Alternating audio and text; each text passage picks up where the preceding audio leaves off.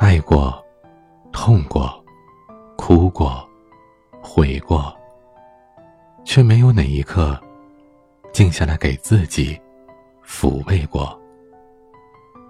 这里是晚安，我对你说，我是彼岸。想要收听更多节目，欢迎关注我的微信公众号 DJ 彼岸。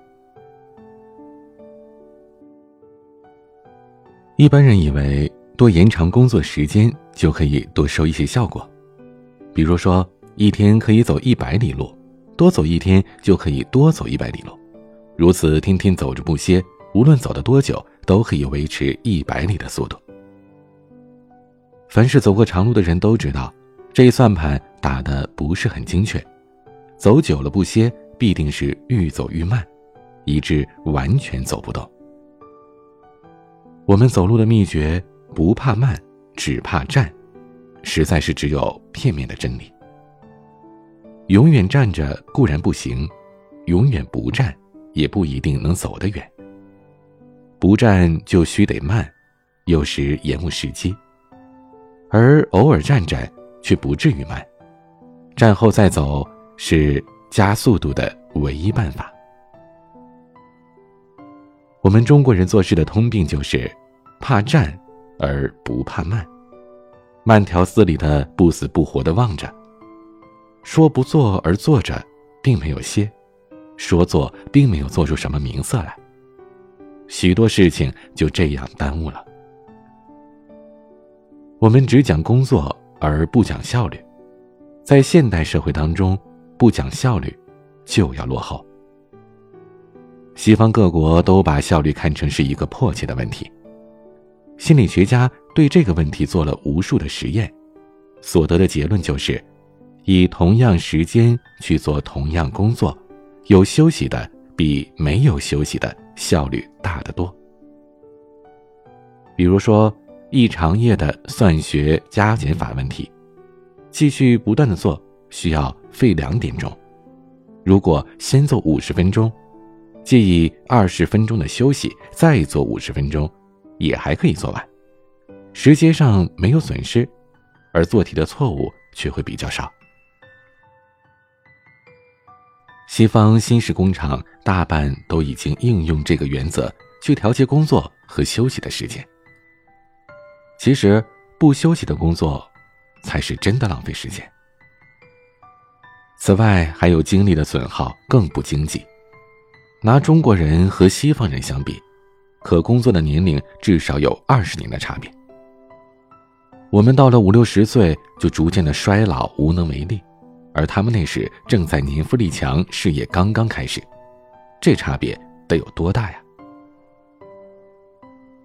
休息不仅是为工作蓄力，而且有时工作必须在休息当中酝酿成熟。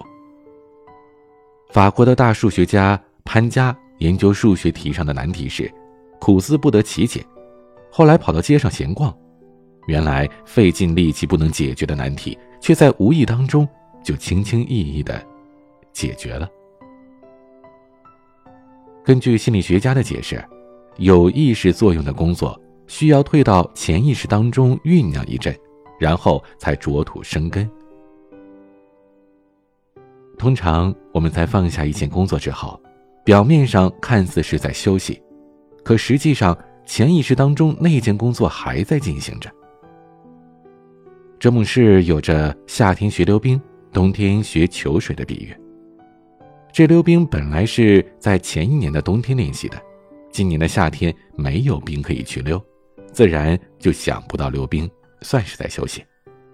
但是，溜冰的肌肉技巧却恰恰是在这里凝固起来，求水也是如此，一切的学习都是如此。比如我们学写字，用功甚勤，进步却总是显得很慢。有时甚至是越写越糟糕，但如果我们停下来一些时候，之后再写，就猛然觉得写的字很有进步。进步之后又停顿，停顿之后又进步，如此辗转多次，这字才容易写得好。习字需要停顿，也是因为要有时间让筋肉技巧在潜意识当中酝酿凝固。习字如此，习其他的技术也是如此。休息的功夫并不是白费的，它的成就往往比工作的成就更重要。我国先儒程朱诸子教人为学，异常历届急迫，他主张的是悠游涵泳。这四个字很有妙理，他所指的功夫是猛火煎后的慢火煨，紧张工作之后的潜意识酝酿。要悠游涵泳，就非得有充分的休息不可。大抵治学和治世，第一件事是在清明在公，从容而灵活，常做的自家的主宰，提得起放得下，急迫躁进。最容易误事了。我有时写字或者作文，在意兴不佳或者微感倦怠的时候，手不应心，心里愈想好，写出来的就愈坏。在此时仍然不肯丢下，带着几分气愤的念头勉强写下去，写成要不得就扯去，扯去重写还是要不得，于是愈写愈烦躁，愈烦躁也就。写得愈不像样。而假如我在发现神思不忘时立即丢开，在乡下散步，吸一口新鲜的空气，看着蓝天绿水，陡然间心旷神怡，回头再来伏案做事，便觉得精神百倍了。本来做的很艰苦而不能成功的事，现在做起来。却有手挥目送之乐，轻轻易易的就做成了。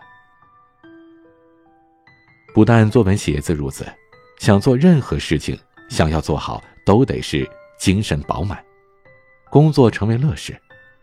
一有倦怠或者烦躁的意思，最好就把它搁下来休息一会儿，让精神恢复之后，再来做。人须得有生趣，才能有生机。生趣是在生活当中所领略的快乐，而生机是生活发扬所需要的力量。诸葛武侯所谓“宁静以致远”，就包含了生趣和生机这两个要素在内。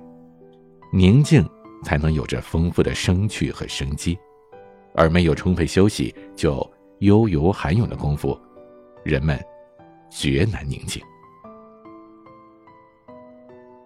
世间有过许多苦的人，满身是尘劳，满腔是杂念，时时刻刻都为环境的需要所驱遣，如机械一般流转不息，自己做不得自己的主宰，呆板枯燥，没有一点生人之趣。这种人是环境压迫的牺牲者，没有力量抬起头来驾驭环境或者征服环境。他们在事业和学问上。都难有真正的大成就。我认识许多穷苦的农人、孜孜不辍的老学究和一天在办公室坐八个小时的公务员，他们都令我有这种感想：假如一个国家里都充满着这种人，我们很难想象出一个光明世界来。基督教的圣经当中叙述上帝创造世界的经过。与每一段工作完成之后，都会缀上一段说：“上帝看看他所做的事，看每一件都很好。”到了第七天，上帝把他的工作都完成了，就停下来休息，并且加付于这第七天，因为在这一天，他能够休息。这段简单的文字，很可耐人寻味。我们不但需要时间工作，尤其需要时间对于我们所做的事情回头看一看，看出它很好，并且工作完成了，我们需要一天休息来恢复疲劳的精神，领略成功的快慰。这一天休息的日子是值得加福的，神圣化的。在现代紧张的生活当中，我们车如流水，马如龙的向前直滚。不曾留下一点时光做一番静观和回味，以致华严事项都在特别快车的窗子里划了过去，而我们也只是回击盘中的牧人牧马。有上帝的榜样在那里，我们不去学，岂不是浪费生命啊？我生平最爱陶渊明在字迹文里所说的那两句话：“勤敏于劳，心有常闲。”上一句是尼采所说的达奥尼苏斯的精神，而下一句则是亚波罗的精神。动中有静，常保存自我主宰，这是修养的。极静。现代人的毛病是，勤有余劳，心无偶闲。这毛病不仅使生活索然寡味，身心俱疲，于事劳而无功，而且使人心地驳杂，缺乏冲和弘毅的气象，日日困于名缰利锁，叫整个世界日处于干枯、黑暗。但丁描写魔鬼在地狱当中遭受酷刑，经常特别着重着“不停留”或者“无间断”的字样。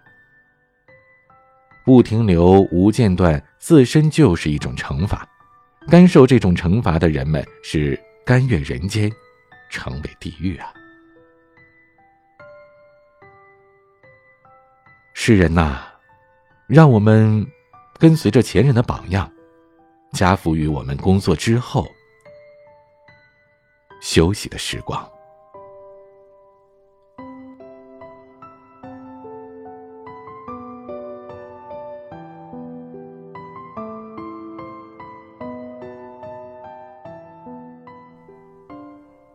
夜很长，也很短。我是彼岸，